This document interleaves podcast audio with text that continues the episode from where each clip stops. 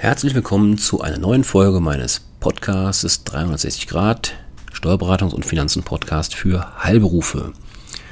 Sie werden es mitbekommen haben, die Bundesregierung hat in den letzten Wochen einige Pakete auf den Weg gebracht, ähm, unter anderem auch Pakete hinsichtlich des Wohnungsbaus. Ja, man kommt ja nicht umhin, wenn man die Nachrichten anmacht, Talksendungen etc., dass äh, der Wohnungsmarkt in vielen Ballungsgebieten sehr angespannt ist. Das ist nicht neu und jetzt hat die Bundesregierung da reagiert und entsprechende Maßnahmen auf den Weg gebracht, wie die Investitionsfreudigkeit von Privaten ähm, ja, entsprechend unterstützt werden kann. Im Endeffekt geht es darum, dass sie in vier Jahren 28 Prozent ihrer Investition abschreiben können. Das heißt, auf den ersten Blick steuerlich doch interessant. Weil ja oft die Frage ist, wie kann ich meine Steuer noch reduzieren, meine Steuerlast reduzieren. Und da ist dies sicherlich eine interessante Variante. Eine Sonderabschreibung für neu gebaute Wohnungen, Mietwohnungen, die auch für mittlere und untere Einkommensgruppen bezahlbar sind, soll eben Abschilfe schaffen. Ja, klingt gut. Nachdem nun auch der Bundesrat, das ist kürzlich passiert, dem Gesetz zur steuerlichen Förderung des Mietwohnungsneubaus die Zustimmung erteilt hat, können Sie als privater Investor starten. So können Sie sich für neue Mietwohnungen, die Sie errichten, im Jahr der Anschaffung oder Herstellung, das heißt sowohl der Kauf als auch die Herstellung wird gefördert und den drei folgenden Jahren sogenannte Sonderabschreibungen in Höhe von bis zu jeweils 5% geltend machen. Da die reguläre linear 2%ige Gebäudeabschreibung zusätzlich angesetzt werden darf, kommen wir insgesamt rein rechnerisch so in vier Jahren auf 28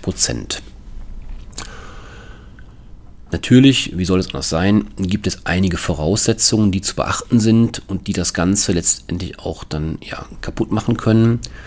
Ähm, ja, zu den Voraussetzungen komme ich jetzt, die da wären. Die Bauanträge bei Herstellung müssen nach dem 31. August 2018 und vor dem 1. Januar 2022 gestellt werden. Das heißt, wir reden über einen relativ kurzen Zeitraum. Kann ich persönlich nicht ganz nachvollziehen, ähm, weil ähm, wir kennen, ja nicht wir kennen alle, das ist ja übertrieben, aber genauso bekannt wie der Wohnungsmarkt der schlechte ist, dass äh, die Bauämter entsprechend bei der Vergabe von Bauanträgen oder Bewilligung von Bauanträgen ja auch durchaus mal länger brauchen können. Das ist kein Vorwurf an die Beamten dort, sondern einfach, ähm, das ist dem Umstand geschuldet, dass die wahrscheinlich einfach überlastet sind. Das heißt, wir reden hier über eine sehr kurze Zeitraum aus meiner Sicht und da wird einfach die Frage sein, reicht das aus, um ja, die Investition entsprechend anzukurbeln. Weitere Voraussetzung für die Förderung ist, dass eine neue Wohnung entstehen muss, zum Beispiel durch den Neubau eines Hauses mit Mietwohnungen oder den Ausbau eines Dachgeschosses zu einer neuen Wohnung. Baumaßnahmen, die nur zu einer Verlegung von Wohnraum oder zur Erweiterung der Wohnfläche innerhalb eines Gebäudes führen, werden nicht begünstigt. Zudem kommt als weitere Voraussetzung, die begünstigsten Flächen müssen mindestens zehn Jahre entgeltlich für Wohnzwecke vermietet werden.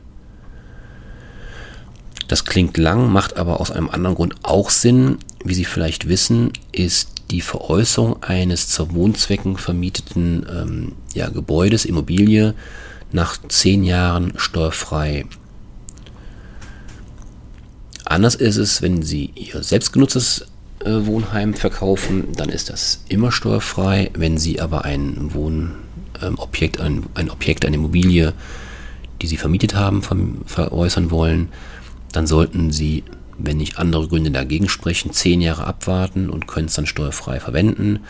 Dementsprechend ist diese Voraussetzung hier an dieser Stelle aus meiner Sicht jetzt nicht dramatisch.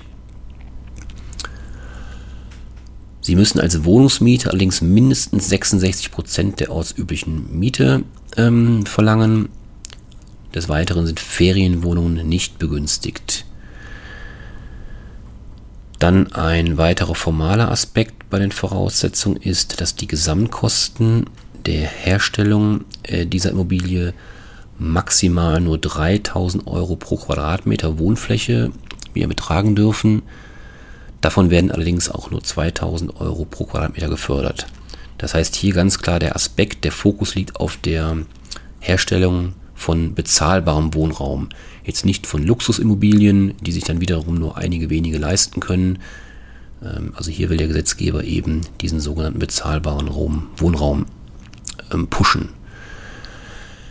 Die Sonderabschreibung, die ich eben erwähnt hatte, die darf letztmalig 2026 äh, geltend gemacht werden.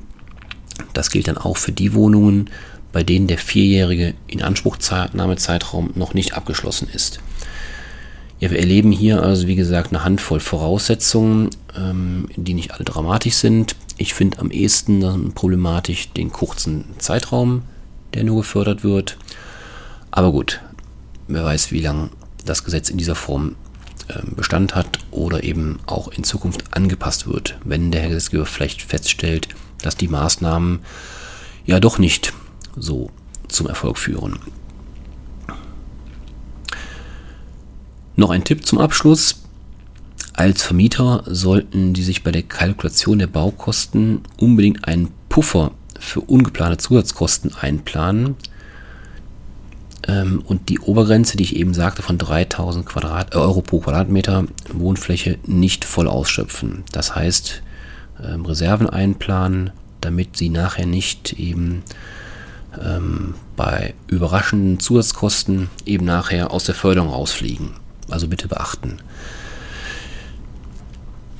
Ja, wer Interesse an dieser Art der Investition hat, kann sich gerne bei mir melden oder wendet sich an seinen Steuerberater.